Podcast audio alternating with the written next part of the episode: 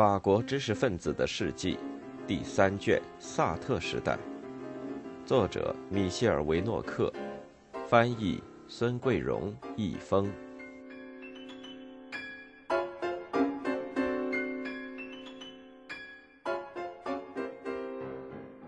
七、反对铁托的叫喊声。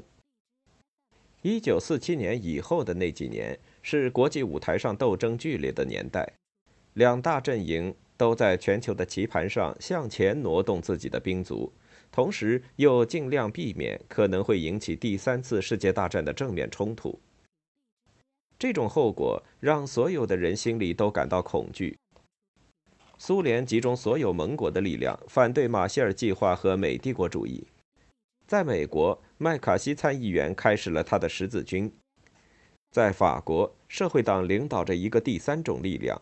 一个处在法兰西人民联盟的戴高乐主义与左翼阵营之间的第三种力量，即跟意大利一样，不断的发动长期激烈的罢工运动。在这种严酷的斗争气氛里，法国共产党人可以依靠那些同路人。这些知识界的同盟军并不参加法共，但是却捍卫着共产主义事业，尤其是用自己的名声为他担保。一九四七年。他们当中的一些人，在一本由克洛德·阿弗利纳、让·卡苏、安德烈·尚松、乔治·弗里德曼、路易·马丁·肖菲耶和韦科尔署名的书里，阐明了自己的立场。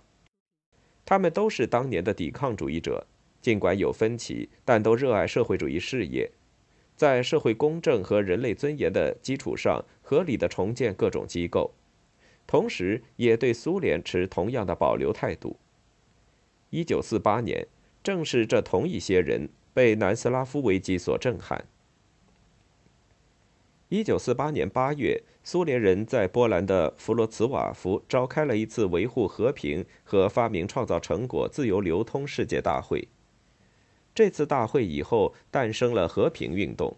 其目的是把决心维护世界和平的力量都团结在每一个国家的共产党周围，这是效法当年的阿姆斯特丹普莱耶尔委员会捍卫苏联的新方式。这一次是为了反对美帝国主义及其盟国。众多西方进步的自由主义的知名人士都响应了这个号召。法国代表团主要成员有伊莱纳·约里奥居里、韦科尔、让·布里耶神父。安德烈·芒杜兹教授，他们身边还有毕加索、艾吕雅、莱热、塞泽尔。当法国人和其他西方人听到苏联小说家日丹诺夫的宠儿法杰耶夫在他的反对西方堕落的报告里对萨特的抨击谩骂，说萨特是会打字的猎狗，会用笔写字的豺狼时，都惊讶得瞠目结舌。毕加索等与会者都愤怒地扯下耳机。大家让《新民主》杂志记者多米尼克·德蒂桑说服伊莱娜·约里奥居里不要马上就乘飞机返回巴黎。不久以后宣布的日丹诺夫因心脏病猝死的消息让与会者非常意外。在此以前，萨特成了必须打倒的假进步主义的典范。这不是昨天的事，大家都明白。早在冷战开始以前。加罗迪和让·卡纳帕就已经把他当成目标。那时候，萨特对加罗迪先生天真而又固执的科学主义感到非常恼火。尼赞事件成为另一个不和的原因。亨利·勒菲弗也极力在尼赞的作品中寻找背叛的迹象。1947年，萨特让人刊登了一份请愿书，签名者要求为尼赞平反，这招致了《人道报》的猛烈攻击。萨特和《现代》杂志也跟《精神》杂志一样捍卫第三条路线，不过是建立在另外一种哲学思想基础之上的第三条路线，既不是资本主义，也不是共产主义。冷战初期证实了他们建设一个社会主义欧洲的选择的正确性。正是在这个基础上，萨特接受了《自由射手》杂志的乔治·阿尔特曼和当年集中营关押者。《集中营的世界》的作者大卫·鲁塞的合作，共同建立了一个新的政党——革命民主联盟。这个党汇集了众多怀着革命愿望的知识分子、托洛茨基分子、左翼天主教徒、左翼社会主义者和一部分昔日的法国共产党人。一九四八年二月召开了第一次大会，在代表《现代》杂志的萨特身边，人们看到代表《精神》杂志的保罗·弗雷斯，而《战斗报》和《自由射手》则是日报代表。革命联迅速发展，整个一九四八年都在不断的壮大。那些始终洞察入微的法国共产党人指责他们是一个美国党。不过，当萨特得知鲁塞接受美国工会劳联和产联的援助，以填补党的空空钱柜时，革命联没能经受住萨特与鲁塞之间的不和。这第三条道路，也是坚决要避免第三次世界大战，也就是一次原子弹战争和自杀性战争的穆尼耶和精神杂志所要走的道路。跟阿隆相反，穆尼耶拒绝在两个阵营中选择一个。他在一九四八年十一月这样写道：“无论是美国，尽管那里的富翁极端自私，生产者野心勃勃；还是苏联，尽管那里的社会主义制度强硬，都无法跟纳粹那根本的反人道主义相媲美。我们面临着一个金钱帝国的病态民主和一个病态的国家社会主义。”美元帝国的美国是那么令人恐惧，我们不想冒犯进步人士的良好愿望，但我们实在不敢恭维它是自由世界。从这个时候起，知识分子的任务就变得非常明确：预防战争，但既不站在这个阵营一边，也不站在那个阵营一边，建立一个让计划经济为人和民主自由服务的社会主义的欧洲。正如法国民意测验所证实的那样，这种首先是一种道德立场的中立主义得到舆论的支持，但是缺少政治衔接机制，因为当时的战争逻辑迫使人们选择二元化，而且法国共产党人将会从这种中立主义里得到好处，因为它只能在西方存在，因而也只会削弱西方世界，所以他们竭力赞成这种普遍的和平愿望。一有机会，就把这些左翼知识分子跟他们自己的和平组织结合起来。南斯拉夫的分裂使他们受阻。一九四九年末，那些还没从铁托被开除的伤害中恢复过来的同路人，在宣布实行不结盟路线的精神杂志上表达了自己的观点。一九四九年的夏季和初秋，人们看到左翼报刊大肆攻击铁托。八月十三日，《人道报》发表了苏联给铁托的正式照会。照会指责他说，南斯拉夫政府的行为不是苏联的盟友，而是苏联的敌人。这家法共日报连连向南斯拉夫共产党领袖发出攻击。铁托向希腊民主军队开火，杜鲁门送给铁托一个炼钢厂。铁托和英美帝国主义者一起反对阿尔巴尼亚。人们每天都能听到这个克罗地亚魔鬼犯下的新罪行。战争期间，铁托与盖世太保有联系。皮埃尔·库尔塔德把这个叛徒描绘成一副磨刀霍霍的样子。铁托渴望统治别人，深受希特勒的优等民族思想毒害，妄想成为那个古老的大塞尔维亚扩张政策的捍卫者。把美国国务院分给他的巴尔干半岛各国人民都置于他的专制统治之下。铁托跟托洛茨基分子、多里奥分子和墨索里尼们走到了一起。《共产主义手册》十月一期的头条文章是雅克·杜克洛的铁托集团的挑衅与罪行。文章以号召的口吻结束：所有希望和平、希望走社会主义道路的人都把目光投向苏联。都知道，对这个社会主义国家永恒的忠诚与热爱是一个试金石，它可以让我们对那些把保卫和平、为社会主义而斗争作为自己行动准则和生活目标的人做出判断。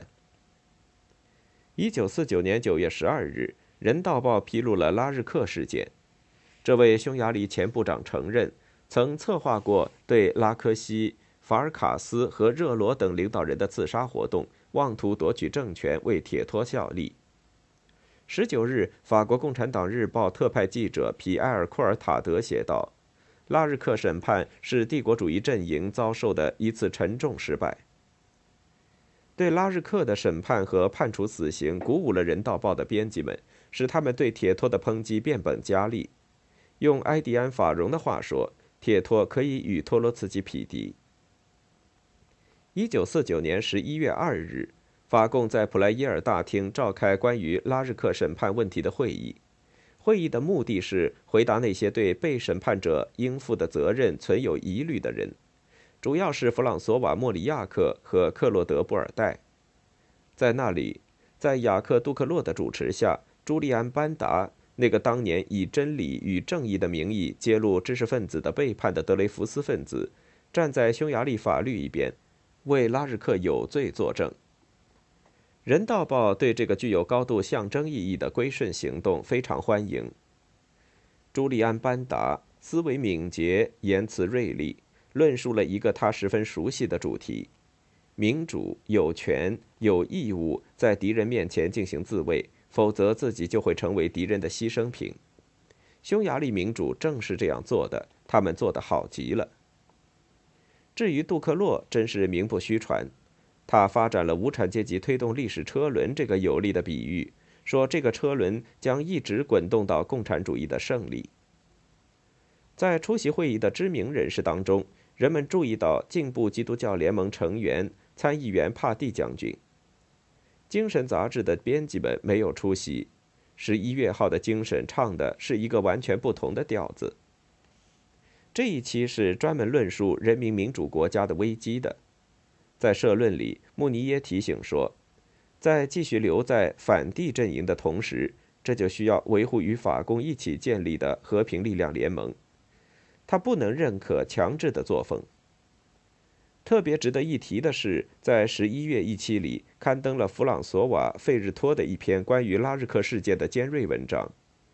费日托是匈牙利人，一九三八年起在法国定居，曾短期加入过匈牙利共产党。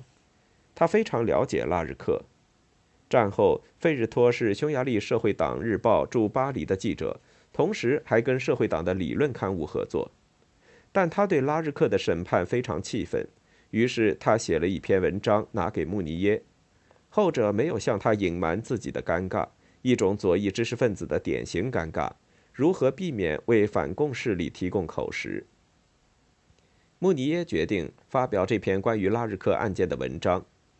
读者得知，拉日克被控犯了莫须有的罪状，却没有抗议。他们回忆起阿蒂尔·科斯特莱尔的小说《灵与无限》。这部小说战后被译成法文，获得很大的成功。内容是说莫斯科审判的，描写那些被捕的共产党人怎样为了党的伟大而最终承认了加在自己头上的罪行。费日托没有像科斯特莱尔那样写小说，而是出来作证。他确实可以反驳拉日克自供状中的很多内容，那些都是明显的谎言。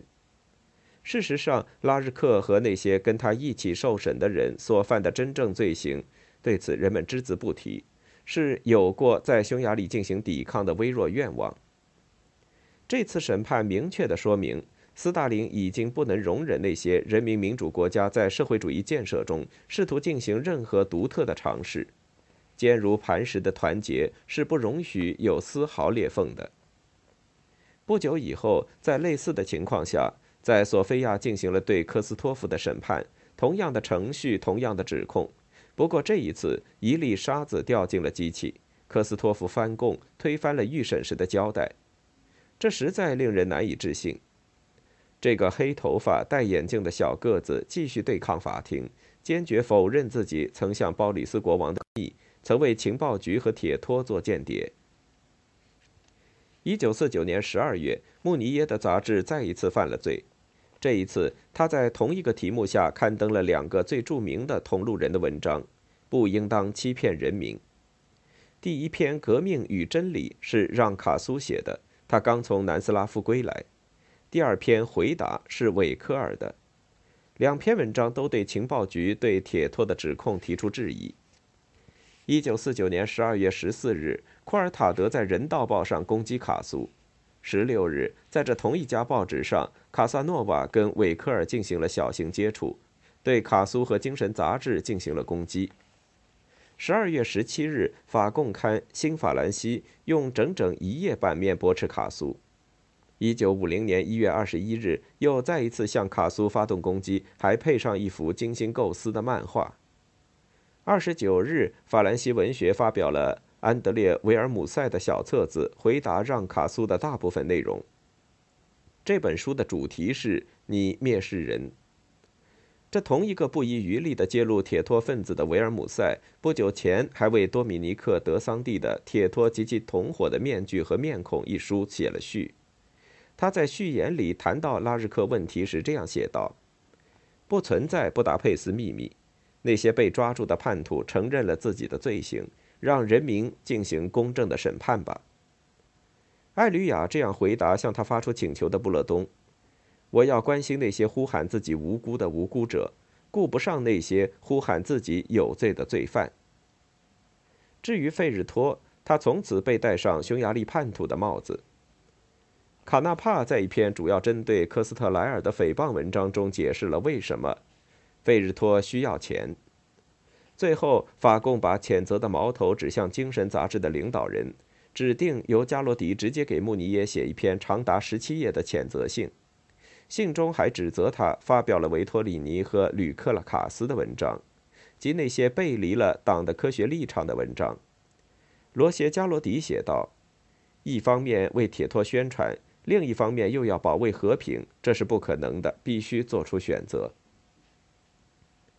一九五零年一月，穆尼耶以真理和正义的名义回答法共的指责，回答卡萨诺瓦，回答库尔塔德，回答加罗迪。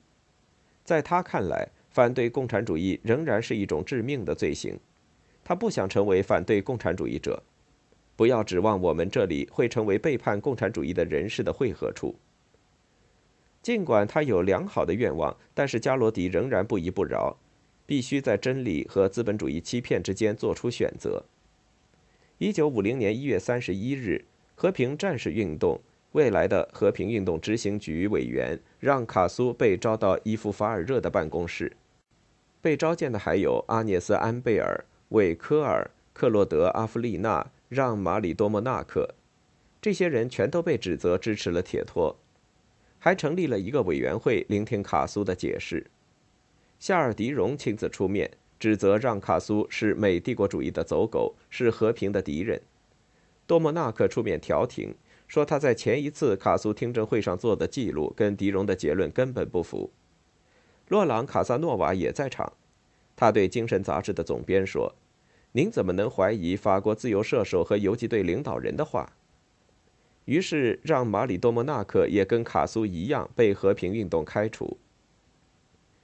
一九五零年三月，穆尼耶因心脏病猝死，在夏特奈马拉布里，在《精神》杂志领导人的棺木旁。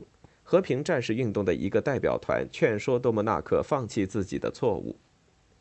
一九五零年三月二十一日，《人道报》发表了一篇悼念文章。文章最后说道：“前不久，穆尼耶甚至发表了让卡苏攻击共产主义的文章，为铁托大唱赞歌，用非常传统的方式污蔑苏联，从而走上了分裂和平力量的道路。